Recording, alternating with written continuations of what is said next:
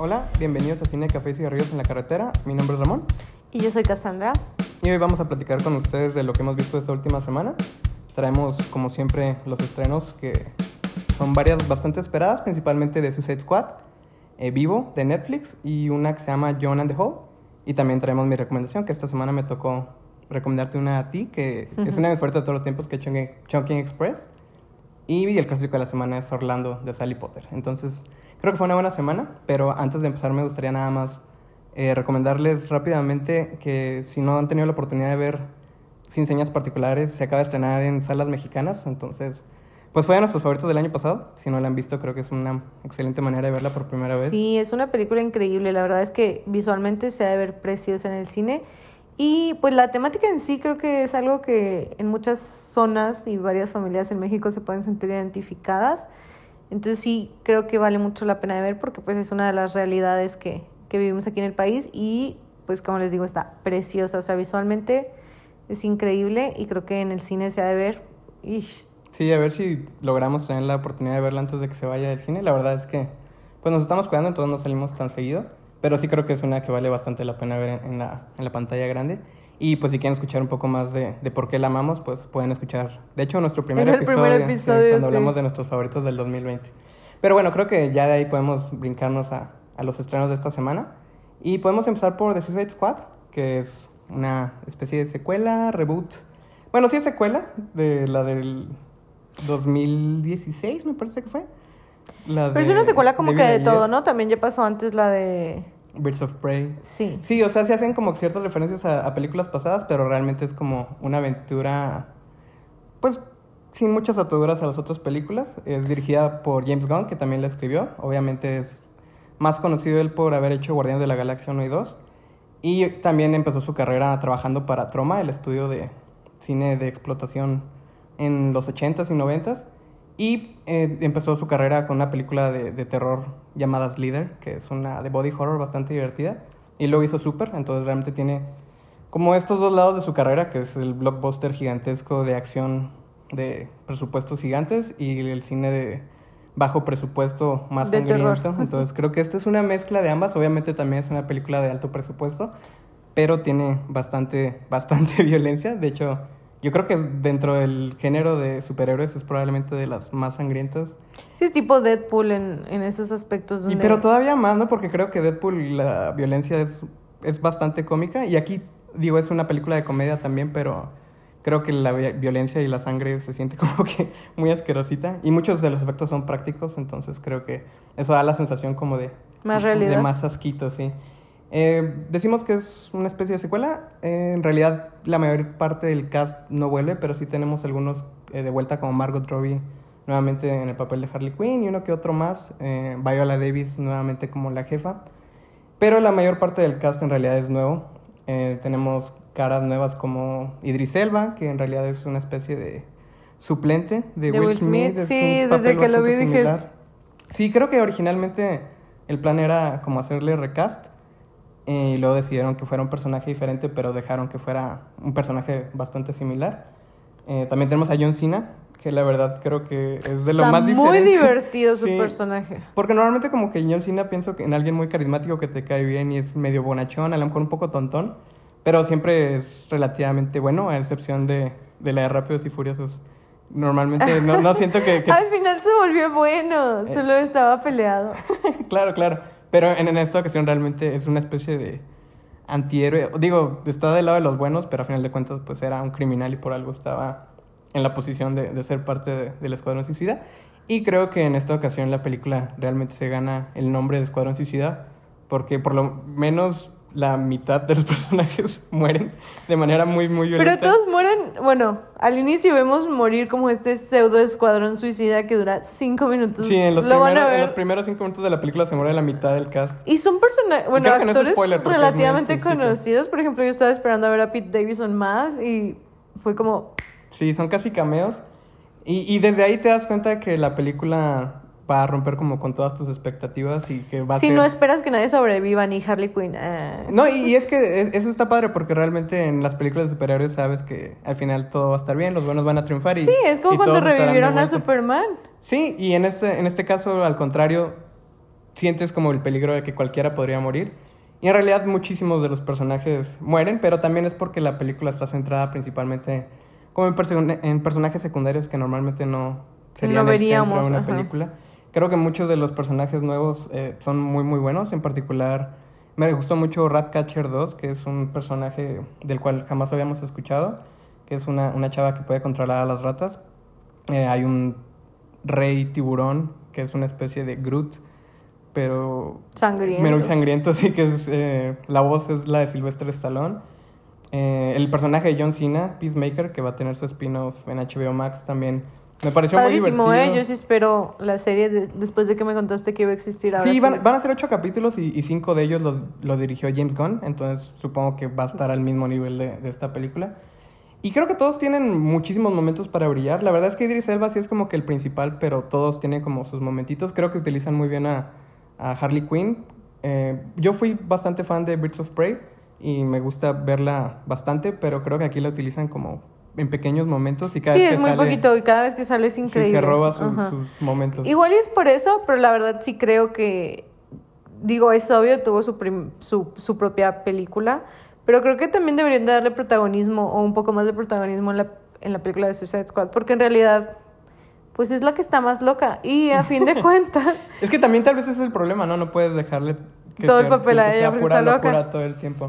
No, pero creo que sí podría sostener las tramas, o sea, como ser la líder del grupo. Igual sí estaría un poco más desequilibrado, ajá, pero también es divertido al mismo tiempo como que verlo por ese lado. Y no irnos tanto al lado feminista o de que necesite su propia película y que todas tengan que ser mujeres, porque eso fue lo que a mí me molestó un poco. The Birds of Prey. Sí, pero no es que no quiera que las películas sean feministas, ni mucho menos, solo que no considero que eso sea feminista, porque pudo haber sido la líder aquí. Entonces, ¿Sí me explico más o menos? Sí, porque... Sí, bueno, Ajá, creo que puede te ser líder en cualquier lugar, es lo que quiero decir. Entonces creo que sí podría sostener la película sola. Y claro que me encanta ver a Idris Elba en lo que sea siempre y me gustó bastante su personaje, pero como decimos, sí se siente un poco similar a lo que hicieron con Will Smith en la pasada. Nada más que aquí, pues él es mucho más Más- protagónico que ajá, Will sí. Smith en la pasada. Y realmente creo que lo que está padre es que Idris Elba es un excelente actor y ha sido un gran actor por bastantes años ya. Pero realmente cuando se trata de películas de alto presupuesto, como que no le han sacado mucho pro- eh, provecho y creo que aquí sí tiene la oportunidad de, de brillar y aun si es un papel en una película de cómics, eh, logra que te importe y logra que te importe sus motivos de por qué está, de por qué acepta el trabajo de- en el Escuadrón Suicida. Eh, y realmente creo que lo más sorprendente de todo es que hay muchísimos momentos emotivos de personajes que no crees que te fueran a importar. Por ejemplo, Ratcatcher es uno como que el principal motor emotivo de la película. Sí, y la relación que, bastante- que forma con Idris Elba es bastante buena. Y Eh, con el tiburón, Sí, con el tiburón también, que pues es único amigo. es porque es muy amistosa el personaje, pues realmente sí es una, una, un personaje muy joven en la misma película, entonces como que eso le da cierta inocencia y ternura infantil, no sé. Y también, por ejemplo, Polka Dot Man, que realmente al principio parece como un personaje de relleno que van a matar pronto. Y termina teniendo momentos bastante buenos que tienen que ver con que ve a todos con la cara de su mamá, a la cual odia porque está traumatizado. Está muy divertido su personaje. Y eventualmente también tiene como este momento bastante emotivo. Entonces es una película que está como que muy llena de momentos ridículos y de alguna manera logra que esos momentos ridículos sean como el motor para que te importen los personajes. Entonces realmente no estaba como que esperando que me importaran tanto, pero creo que lo mismo pasa con Guardián de la Galaxia. Pero creo que sí se diferen- diferencia bastante de las Mucho más sangrienta. eh, los personajes son, creo yo, más maduros, todos Y bastante, oh, digo, desarrollados de otra manera también. Sí, porque en Guardián de la Galaxia no son villanos, simplemente no se llevan, se pelean y lo que quieras, pero al final de cuentas son, Son héroes, ajá. Y aquí realmente todos son malas personas, lo cual la vuelve interesante y al mismo tiempo... Pero es divertido, es cuando ves a los villanos, es como Loki, la serie, que realmente es divertido ver que los villanos también pueden hacer cosas relativamente buenas y no es como que yo espere que, que vayan a, a volverse antihéroes o cosas así y vayan a salir a defenderlos ni mucho menos, pero creo que es interesante como que ver su, su otro lado y también darte cuenta que no tienen por qué importarles todo, porque en Marvel, digo, todos se sacrifican por el mundo y es como, wow, o sea, pues wow, o sea, Sí, aquí muchas de las muertes son accidentales o muy tontas o innecesarias. Y la, la verdad creo que al principio de la película como que sí batallé para aceptar el tono de la película. Poco a poco como que me fui adaptando al estilo. Y, y eventualmente sí me terminó encantando. Sí hay momentos que a lo mejor no fui tan fan, hay uno que otra decisión en cuanto a estructura que se me hizo medio fuera de lugar. Por ejemplo, hay un momento donde vemos algo que no sabemos por qué está pasando y luego vemos un flashback y ahí sí sentí como que era medio flojo, narrativamente hablando. Es que eso pasa en muchas películas. Cuando no saben cómo explicar algo en el presente, hacen el flashback para... Y lo hacen de manera comédica, pero sí, sí hay ciertos momentos que no me encantaron, pero en realidad me sorprendió. Bueno, pero comparada con la anterior. No, pues, claro, es una obra maestra al lado de la anterior. La verdad es que la primera de Suicide Squad la, la odié, es una película que aborrezco, realmente se me hace terrible. Y en esta, al lo principio... sé, yo al también, o sea, pues principio- me da igual. No, yo sí la odio, la verdad. Yo sí creo que la odio. vimos una vez en el cine y luego la vi la vez que mi sobrino no la puso. Que por algún motivo le gusta, a pesar de que tiene 8 años. Y es bastante, bastante oscura. Aunque digo, esta, esta parte de... Esta tiene más sangre. Sí, es- o sea, pero creo que es mucho más divertida también. Como Sí. que la pasada se la tomaban muy, muy en serio. Ese era el problema, era- creo yo. No era necesario. No tenía mucha realidad la trama. O sea, por ejemplo, la conversión de, de Harley Quinn, o sea, cómo la convierten. Es como, ¿por qué? Sí, es muy tonto. Y la verdad es que sí creo, por ejemplo, la, uno de mis principales problemas con Suicide Squad, la, la primera, era el abuso del soundtrack. Había realmente una Ah, sí, canción es cierto. cada cinco segundos.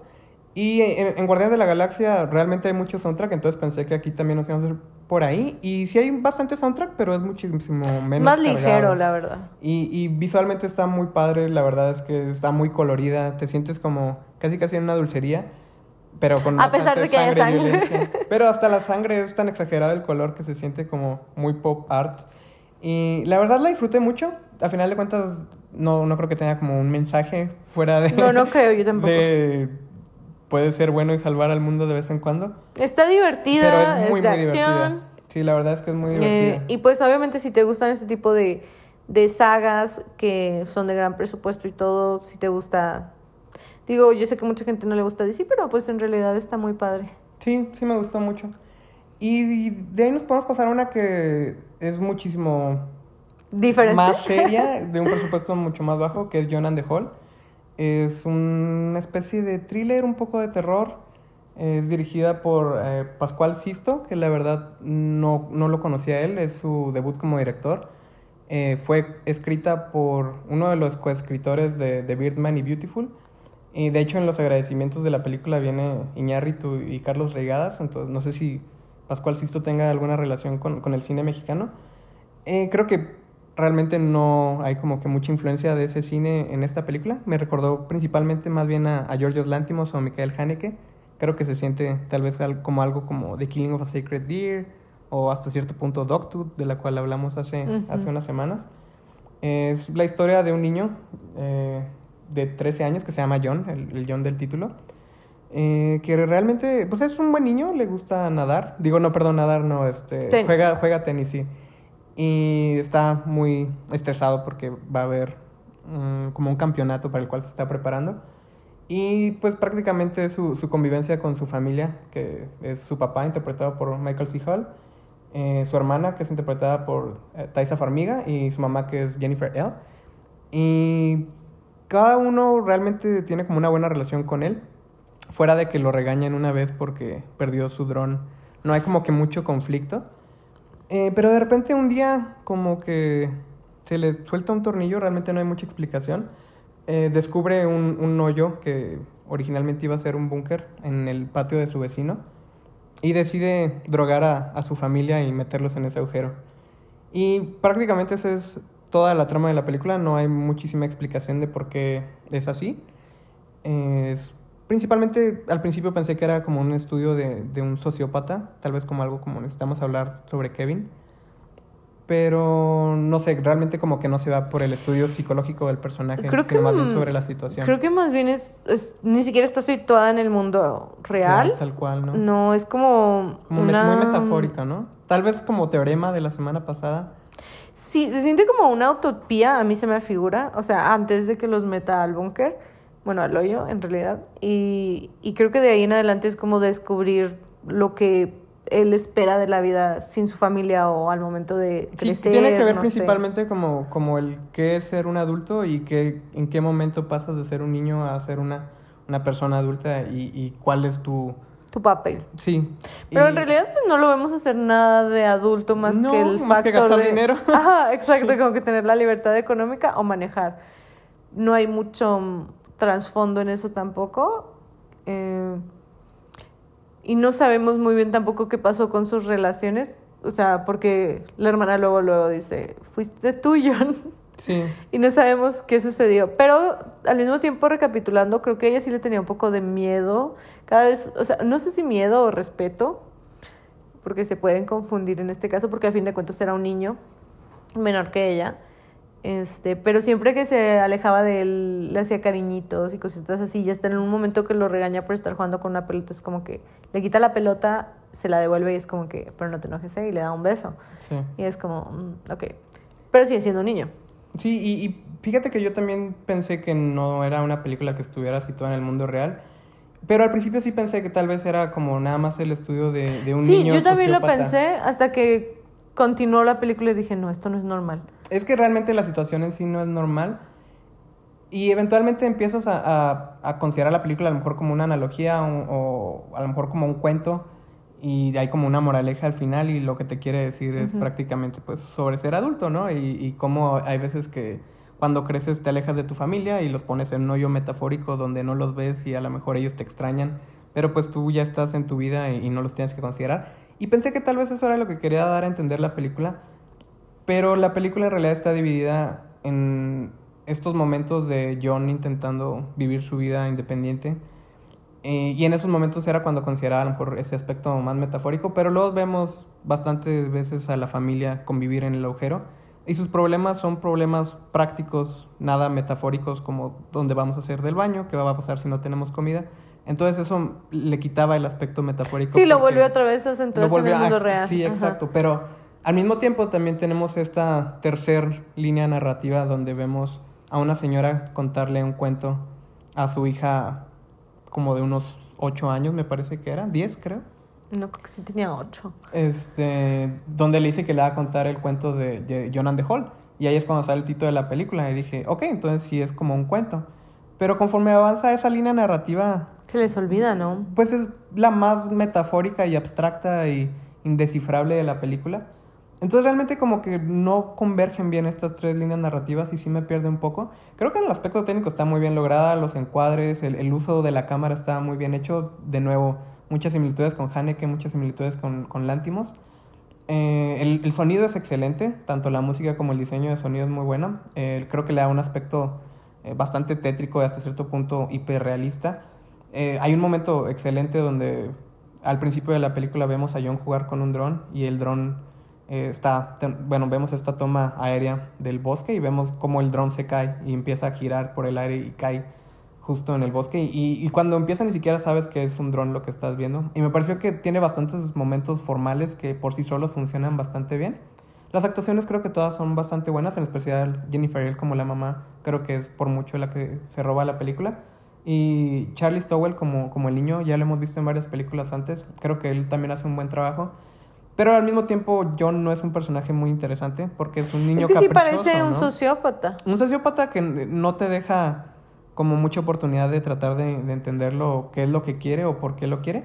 Y al mismo tiempo eso sería lo que le haría un sociópata, ¿no? no Como que no tiene Pues motivaciones y, también de- cómo habla, porque por ejemplo en algún momento cuenta una mentira diciendo que están cuidando a su abuelo porque tuvo un infarto. Y, le da mucho detalle, ¿no? No, y cuenta la historia, pero luego la, la persona le responde como, qué triste. Y él contesta, oh, sí, sí, qué triste, pero suena como si ni siquiera se le hubiera pasado por la cabeza que esa historia triste. es algo triste. Entonces sí, como que creo que todo el aspecto técnico y, y el posible aspecto metafórico funcionan bien, pero hay cosas que se contradicen narrativamente.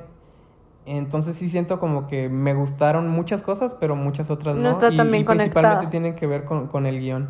Pero aún así creo que vale la pena verla. Vale la pena, sí da un poco de miedo. Yo la verdad pensé, no manches, si alguna vez tengo un hijo, pues espero no sea John. o que no haya un hoyo cerca de mi casa. Y, y a final de cuentas creo que lo, lo más interesante de la película es ver qué va a hacer Sisto en, en futuros trabajos. Porque, digo, por lo menos del aspecto técnico, sí, sí tiene habilidades. No, y está muy bonita la película también, o sea, realmente... sí. Bonita nada más en el aspecto visual porque las Ah, sí, no, la historia lo, es lo muy que sí, fíjate oscura. que, que lo que sí esperaba es como que se volviera más loca, a lo mejor que llegara a un punto donde Más se volviera toda- todo. o por lo menos más de terrorífica, ¿no? O porque no es terror, es un thriller psicológico. Pero pues como yo sí que- tenía miedo por la familia. Yo dije, ¿qué tal que, que se les ol- Eh, que les ol- se le se le olvidan? Que, que en más de un momento piensas que fue así. Yo dije, ya no sabe que realmente están lo- ahí. A lo que me refiero más bien es como que en algún momento se sintiera como más descontrol. Como que lo que va a pasar no sabes qué es lo que va a hacer. Y en realidad termina en una nota muy blanda. Realmente no, no es una revelación o un momento como súper satisfactorio narrativamente, ni tanto metafóricamente ni con la historia literal. Y, y creo que termina en, en un- una nota bastante como me. Como Ujú. no sabíamos cómo terminarla y esto fue lo que se nos ocurrió y no es la gran Sí, cosa. es que te digo, siento que los puntos de conexión sí están débiles, o sea, entre esa y la otra narrativa, pues Sí, no- tal no- vez no eliminar una y dejar nada más la historia de la familia sin explicación de trasfondo, como si fuera un- una historia real, ¿no? Pero sí me gustó, la disfruté mucho cuando la estábamos viendo. eh, como dices, no, no es tan verbal en realidad la película, no tiene mucho diálogo, creo yo, que, que en ese aspecto sí, por eso no conocemos tanto a... Digo, fuera de no conocer sus motivaciones, pues John casi no habla en realidad. No, bueno, tiene como que esas conversaciones con un amigo con el cual juega videojuegos. Pero son de videojuegos, siempre Sí, que no, yo he visto no. a alguien jugar videojuegos se ve así. Sí, no hay, no hay como que mucha novedad en ese aspecto. Pero creo que tiene momentos que valen la pena ver, pero tampoco la recomendaría necesariamente. Y pues yo creo que ahora vamos a hablar de Vivo, que es la nueva película animada de Netflix. Es la tercera película de Sony que lanzan después de, de Mitchells vs. The Machines, que nos encantó, y Wish Dragon, que, que no vimos. Esta es dirigida por Kirk DeMiko y es protagonizada por Lin-Manuel Miranda, que realmente creo que Obviamente Lin-Manuel Miranda es muy exitoso y no necesita como que mucha ayuda económica ni nada por el estilo, pero realmente ha tenido un muy buen par de años. Creo que a él la pandemia no le afectó mucho. El año pasado se estrenó Hamilton en Disney Plus. Este año ya tuvimos In the Heights. Ahora tenemos Vivo, que eh, pues él eh, coescribió las canciones y, es el protagonista. Y ah, me parece que en diciembre tiene una película como director para Netflix también con Andrew Garfield que se llama Tic Tic Boom. Entonces creo que ha sido un buen año para, para hacer Lin-Manuel Miranda. En este caso es una película animada, pues realmente no con una historia súper original, pero sí bastante bonita.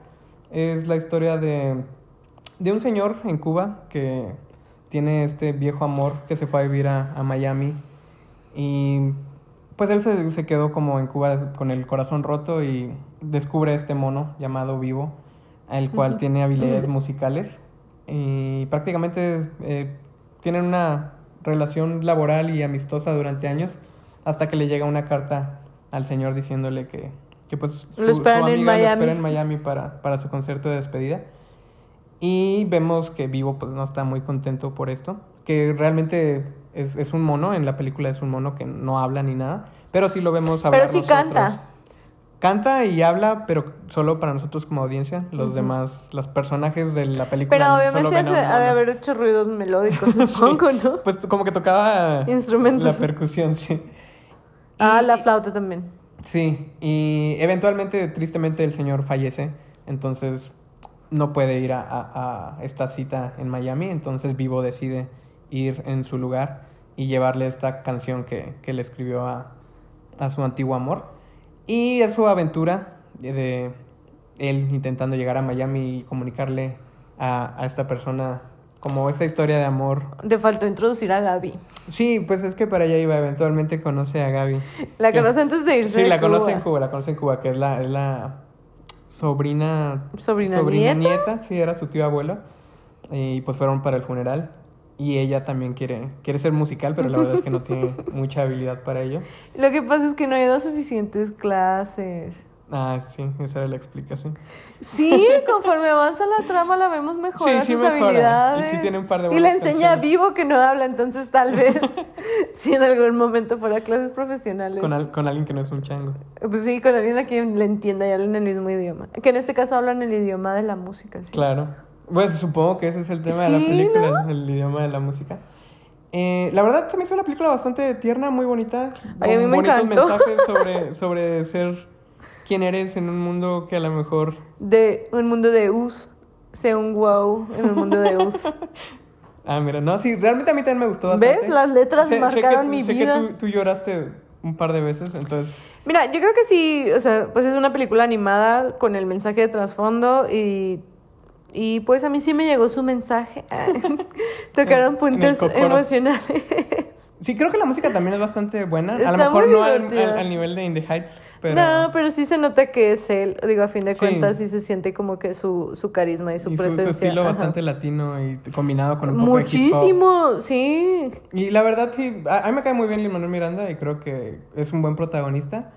Eh, Gaby es una buena coprotagonista. La verdad es que la actriz que, que la interpreta nunca había hecho nada antes, hasta donde tengo entendido. Y can- canta bastante bien también, es carismática. Y el resto del cast todos son buenos. Yo soy las niñas scout, todas Creo, las creo que narrativamente, pues en realidad no, no hay como que muchas sorpresas. Sabes No, exactamente qué va a no, pasar. sabes y- qué va a y pasar y sucede. sabes por qué lo están haciendo desde el principio. O sea, desde el momento que él dice, tengo que llevar esa canción, sabemos que la va a llevar y punto. O sea, obviamente la trama en medio, pues es la parte divertida, pero sabemos que el fin, a fin de cuentas, como es una animación y una película infantil, pues va a ser Optimista, satisfactorio. sí. Ajá, o sea, nunca te va a dejar tirado, no es como que vivo vaya a fallecer y ya, nunca entreguen la canción. Este, que creo que es algo bonito también en, en las películas in- infantiles, porque a fin de cuentas esta sí es para un punto, para un público infantil, porque también me, me gustan las animaciones más adultas y serias, pero creo que es lo bonito de ver una animación infantil que sabes que a fin de cuentas siempre van a ganar los protagonistas, no hay como que pierde ahí. Sí, sí, la verdad sí, sí la disfruté y pues está en Netflix, entonces la pueden ver sin, sin mucho batallar. Pero ahora vamos a hablar de, de una de mis películas fuertes de todos los tiempos, me tocó recomendarte. Eh, realmente creo que es una película que desde hace años te quería mostrar, pero como que no, no había logrado ponértela. Es Chunking Express de Wong Kar Wai. Eh, soy un super fan de Wong Kar Wai, la verdad todas sus películas me encantan. Pero Chunking Express siempre ha sido mi favorita de él. Es una dupla de historias, es una especie de antología de dos historias que tienen como una relación narrativa, pero realmente los personajes solamente se vislumbran mm, por una fracción de segundos, entonces no hay como que mucha relación narrativa entre las dos, pero es principalmente sobre amor y sobre tratar de superar el desamor y se centra en dos policías eh, recientemente dejados por sus parejas que intentan encontrar el amor nuevamente. Eh, la primera de ellas es sobre el policía 223, me parece, 233, no recuerdo exactamente cuál es su número porque no tienen, no tienen nombres, que se enamora de, de una gángster que al mismo tiempo está tratando de, de sobrevivir a- al hecho de que le robaron bastante cocaína. Y eh, la primera historia es bastante centrada en, en su relación y, y en el hecho de que ella, pues, o se las arregla pronto o probablemente muera. Y, y se siente como una película de gangsters, pero no se va 100% por ese lado, principalmente sobre el romance. Y la segunda historia se centra en, en otro agente de policía que se enamora, bueno, está en una relación con una hermosa Hermosa. y al mismo tiempo vemos cómo va a un restaurante al cual también va el personaje de la primera historia a comprar siempre la misma ensalada y el dueño del restaurante le dice que tal vez debería comprar una diferente y al mismo tiempo hay una nueva empleada que se enamora de él perdidamente. Y prácticamente eso es lo único que necesitas saber. Narrativamente no es una película como que llena de tramas, principalmente como una experiencia sensorial. Wong Kar Wai es extremadamente bueno haciendo imágenes muy memorables, llenas también de color, llenas de movimiento. Tiene esta técnica donde ves como las imágenes fundirse entre ellas, que es una especie de slow motion, pero no tal cual, donde ves eh, una imagen a 12 cuadros por segundo, pero reproducida a 24 cuadros. Que realmente es muy clásica de su cine y creo que esta es de las mejores películas en el sentido de la manera de cómo todo el aspecto técnico está logrado. En realidad es una película que se hizo de manera muy rápida, la filmaron y escribieron en, en menos de tres meses, la hizo... Oh, padrísimo. Sí, la hizo mientras estaba haciendo Ashes of Time, que es probablemente su película más grande. Y estaba como teniendo muchos problemas con la, con la producción y decidió hacer algo rápido, eh, tanto por motivos financieros, porque necesitaba como algo que le diera sustento y también como para despejarse. Relajarse. Entonces se, se aventó esta película que realmente no había como un guion tal cual, escribía las escenas un día antes de grabarlas y, consiguió un cast de, de gente muy talentosa, incluida Bridget Lin, que pues es una actriz eh, pues clave del cine de Hong Kong de los 70s y 80s. Tony Leung, que pues hasta la fecha es uno de los actores internacionales más importantes, eh, que realmente pues ha trabajado muchas veces con Walker White. Eh, Faye Wong, que interpreta a, a la mesera Faye, que realmente es la única personaje que tiene un nombre tal cual, que era una, una, bueno, hasta la fecha es una cantante de pop, que de hecho uno de los momentos clave de la película tiene una interpretación de, de un cover de los Cranberries que hace ella, que es interesante porque la vemos hacer lip syncing a una canción que ella toca por sí sola, entonces es interesante como ese aspecto medio meta.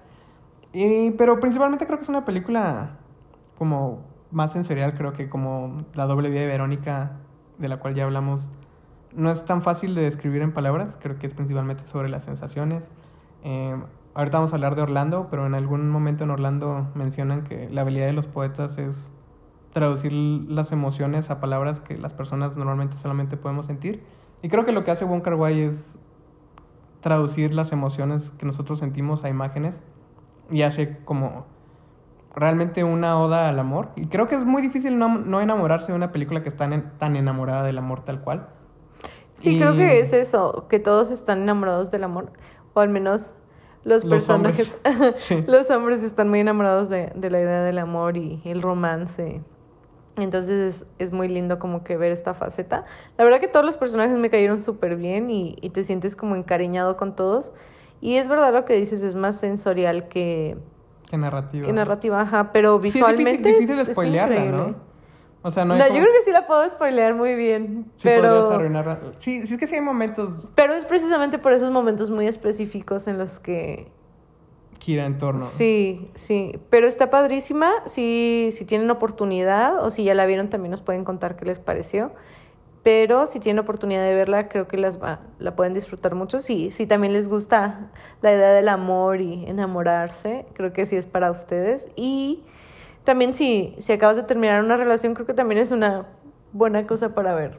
Pues es que realmente habla como ellos, por lo menos los personajes masculinos, creen que la mejor Que manera de superar el amor es, es, pues con un clavo saca otro clavo, ¿no? Eh, pero sí creo que, que también al mismo tiempo... También me enseñó algo. ¿Ah, sí? Cuando no quieres llorar, tienes que correr Para sudar. para sudar. y sacar todo el agua ya no vas a tener lágrimas. Y, y realmente también habla como... Cómo todo tiene una expiración. que es eh, principalmente en la, en la primera historia vemos como el personaje eh, del, del policía compra latas de, de piñas en almíbar y ellos eh, terminan el primero de abril, entonces compra cada día una, una lata que expira el primero de mayo y su intención es, es comprar 30 latas y si termina comprando todas significa que, que su ya no van a volver. expiró. Y, y tengo entendido que también la, la película en ese sentido, digo, Wong Kar Wai no es necesariamente un director político, pero eh, estaba alrededor de los, de los tiempos donde eh, Inglaterra le regresó Hong Kong a China y era como la tristeza que sentían los habitantes de Hong Kong al, perder su libertad y, y volver a formar parte de China. Entonces es como, como el, el tiempo pasa y eventualmente expira y esa libertad que creías que tenías o esa felicidad que creías que tenía eventualmente se termina. Lo cual no es necesariamente un mensaje muy optimista, pero ciertamente está ahí porque creo que por lo menos la primera historia no es una que tiene un final particularmente feliz. Pero al mismo tiempo creo que es una película como que muy disfrutable, se siente ligera a pesar de que formalmente hablando es bastante compleja. Es, es por los factores visuales. Realmente creo que, que, como dices, tiene colores muy. Pues que te hacen sentir a gusto, como cálidos. sí. Es- usa muchos verdes, muchos amarillos. eh, hay momentos muy, muy llenos de neón. Y, y también creo que el gran aspecto de, que te da esa sensación de, de ligereza y de felicidad es, es el soundtrack. La segunda mitad principalmente está muy cargada de soundtrack. Prácticamente es California Dreaming de, de Mamas and the Papas. La, Una la y ponen otra como vez. seis o siete veces. Y, y realmente no te cansas, porque creo que cada vez que sale la empiezas a cantar.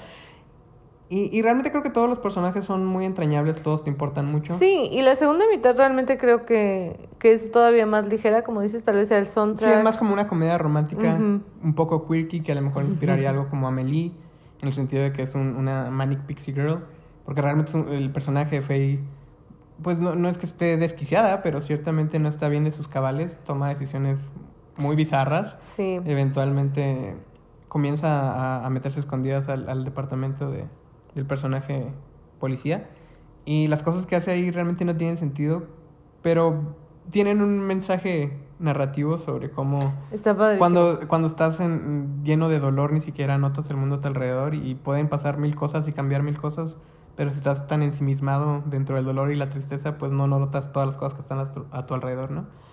Y, y, y al mismo tiempo también como ella cree que es un agente de cambio y cómo su presencia podría traer eh, un cambio positivo en la vida del policía, porque pues si ella está cambiando todo en, en el, en el departamento, pues también lo podría cambiar en su persona.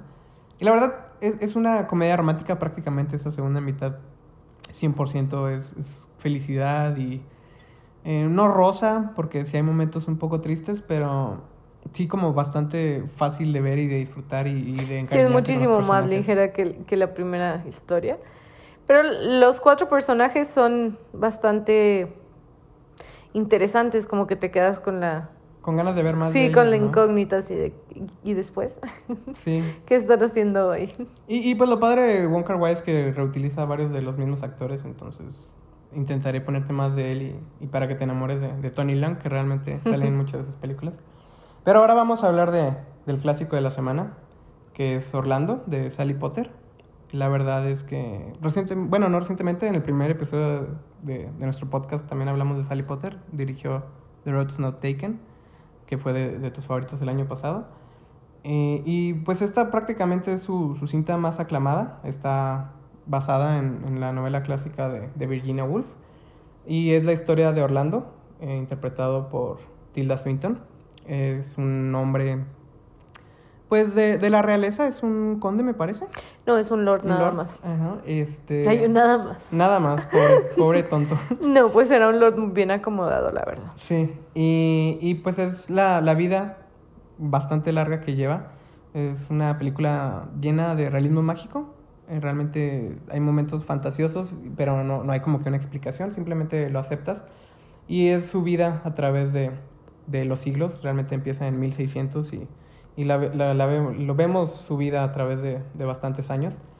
Y vemos cómo va cambiando ciertos aspectos de, de, de su vida.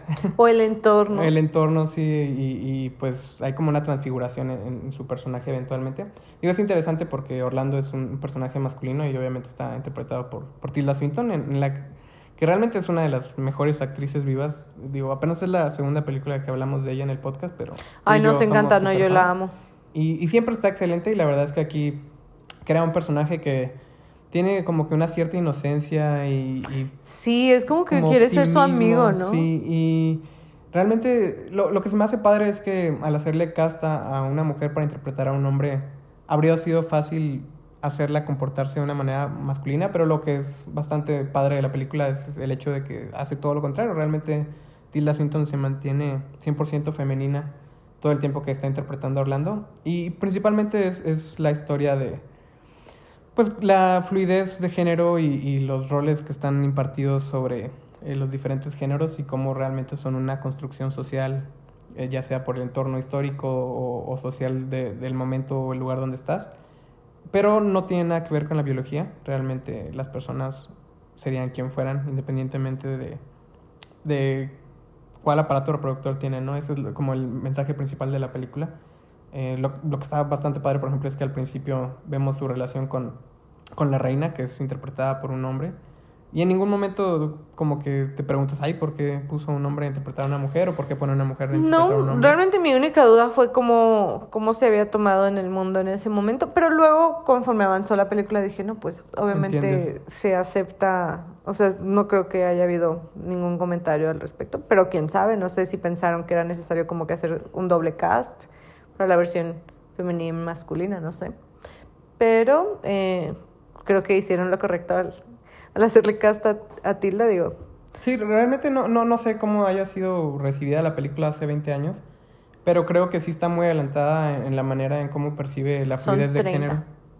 30 años, sí, tienes razón, 30 años. Sí, ¿no? por eso lo decía, o sea, porque realmente sí, pues en los 90, no sé.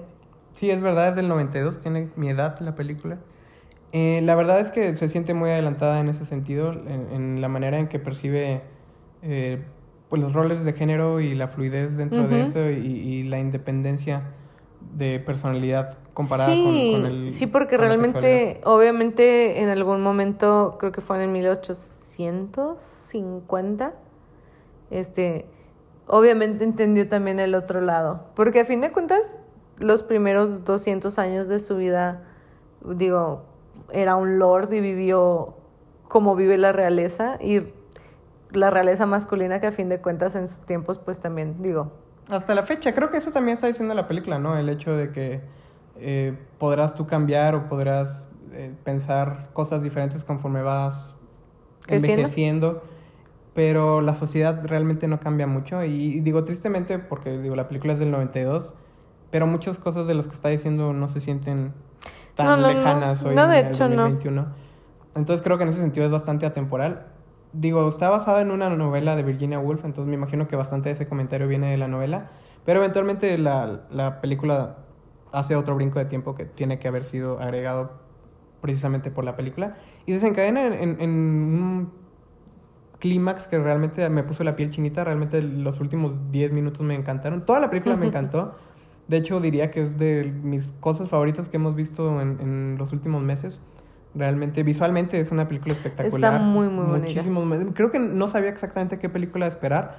Sabía que tenía ese aspecto de realismo mágico, pero como que esperaba a lo mejor un, un drama de época más clásico. Y en realidad es como, no sé, bastante táctil. Se siente como muy, muy física la película. No sé cómo. Lo que pasa es que es muy específica, o sea, redacta partes muy específicas de la vida de Orlando, como muchos descubrimientos que, que vives en el transcurso de una vida, y es muy interesante verlo como que de sus ojos y de los dos ojos que tiene en realidad, porque pues sí es como... Las dos miradas. Entonces Y al mismo tiempo lo, lo que me gusta es que, que él nunca cambia. No, no, no, son las dos miradas, pero es una sola... Una sola persona. Ajá, es una sola persona y, y lo menciona también en, en algún momento de la película y pues sí es cierto, a fin de cuentas sigue siendo Orlando todo el tiempo. Y, y me gusta precisamente que siempre es Orlando y, y que realmente Tilda Swinton siempre se mantiene como muy, muy inocente y muy enamorada, o bueno, enamorado en este caso de la vida y de la poesía y de la belleza y del amor en sí. Y también al mismo tiempo e- es interesante porque la mayor parte de los personajes son masculinos. Eh, realmente tenemos solo un par de, de mujeres, me parece, y ambos son intereses amorosos. Digo, la otra mujer es interpretada por un hombre. Entonces, realmente las únicas dos mujeres que vemos son intereses amorosos, que uno, una la traiciona y la otra solo está ahí por interés económico y de estatus. Entonces también vemos como este conflicto que existe entre los géneros que es motivado precisamente por la sociedad, o sea, no hay ninguna motivación más allá de las cosas que vas acarreando como parte de la sociedad, más allá de que haya como eh, una violencia nacida como persona, ¿no? O sea, no hay, no hay por qué haber una enemistad entre hombres y mujeres, pero la sociedad de alguna manera lo ha ido llevando por ahí desde hace cientos de años. Sí, y eso pensé también, dije, o sea, cuando empezó la, la película pensé, qué raro, ¿no? O sea, de tantas cosas que pudimos haber decidido como, pues sociedad, como, eh, no sé, como humanos pensantes al momento que empezó Bueno, la sociedad. pensantes entre comillas. Ajá, sí, en el momento en que empezó la sociedad, decidieron crear a la realeza y separarse por clases y dividir el mundo entre hombres y mujeres. Y, o sea, en realidad lo, lo separaron el 100% en vez de, bueno, digo, no sé bien qué hacían antes, ¿verdad? Pero, pero es muy raro que eso fuera lo que decidieron hacer cuando en teoría se mm, educaron o no sé. Digo, pues todo está motivado por, por razones económicas y Claro, y siempre han sido poder. así, pero eso es a lo que me refiero, o sea, ¿por qué decidieron que, que eso fuera... Pues es que al final de cuentas siempre el humano denigra a otros humanos para estar ellos arriba, ¿no? Es como que siempre va a haber una enemistad con alguien y normalmente pues te vas con el que es diferente a ti, sea hombres contra mujeres, blancos contra negros, eh, cualquier raza o cualquier género o cualquier clase de mentalidad que sea diferente a la tuya es fácil atacarla y es fácil poner a los demás en contra de ellos. Entonces en este caso estamos explorando principalmente, obviamente, el- la diferencia entre hombres y mujeres, que a final de cuentas lo que dice la película es que solo está ahí porque la sociedad dice que está ahí, pero biológicamente no hay ningún motivo más allá de las diferencias claras, digo, de biología, ¿no? Eh, pero realmente es una película que, que me sorprendió en muchos sentidos. Me, me encantó el uso musical, los vestuarios de Sally Pot, de, perdón, se me fue el nombre de la diseñadora de vestuario.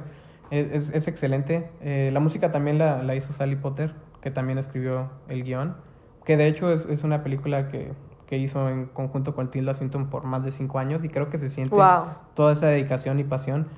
La verdad es que esta es, creo, apenas mi tercera película de Sally Potter, pero sí creo que es sorprendente que viendo esta película no sea más aclamada y más reconocida. Creo que es una película que se mantiene a la altura de muchos de los grandes. La verdad me, me encantó, me, me sorprendió en muchos sentidos. Sí, a mí también Y, me y gustó hay muchos, mucho. muchos momentos donde tenía la boca abierta de, de lo sorprendido que estaba con, con lo increíble que era la película, tanto en el sentido técnico, con las emociones, con el uso musical. En, en más de una ocasión realmente tuve la piel de gallina. Y, y la actuación de Tilda Swinton realmente está al nivel de, de muchas de sus grandes actuaciones. Y en, en todos los sentidos me parece que es una película increíble y la verdad es que sí, la recomiendo bastante. Sé que es una película Sí. bastante amada, bastante aclamada y conforme han pasado los años ha subido todavía más y más en estatura. Pero si no la han visto realmente la recomiendo muy ampliamente. Pero bueno, ¿cuál sería tu película de la semana? Mi película de la semana. A ver, dígame. No estoy segura. No, sí, sí, sí, estoy segura. A ver tú. Para mí es Orlando, porque yo, yo ya he visto Chunking Express tú no la fue. Sí, no, para mí fue Shanking Express. Ah, ok, qué bueno, entonces las dos están. Hiciste una muy buena recomendación, yo también la recomiendo. Y también les recomiendo Orlando, en realidad estuvo muy, muy disfrutable. Sí, la verdad es que fue una buena semana. Sí, yo sí disfruté todas las películas. Sí, hasta Jonan dejó, la verdad es que hablamos, le sacamos un poco la garra, pero sí. A tiene mí sí me gustó, y sobre todo si es la primera película, probablemente conforme crezca más. Sí, sí, sí hay posibilidades de crecimiento y, y de que haga cosas que valgan la pena en el futuro. Mira lo que pasó con The Suicide Squad. O sea, fue mucho mejor. Ah, bueno, pero realmente es muy superior a David Ayer. Bueno, a eso me refiero, digo. Hay que. Hay que darle la oportunidad. Sí. Sí, pero bueno, eh, los esperamos la próxima semana, que va a ser nuestro final de temporada. Después de eso nos vamos a tomar unas cuantas semanas de, de descanso porque nos vamos a, a mudar de ciudad. Eh, pero bueno, todavía nos queda otro episodio, entonces esperemos que, que nos escuchen la próxima semana. Saluditos.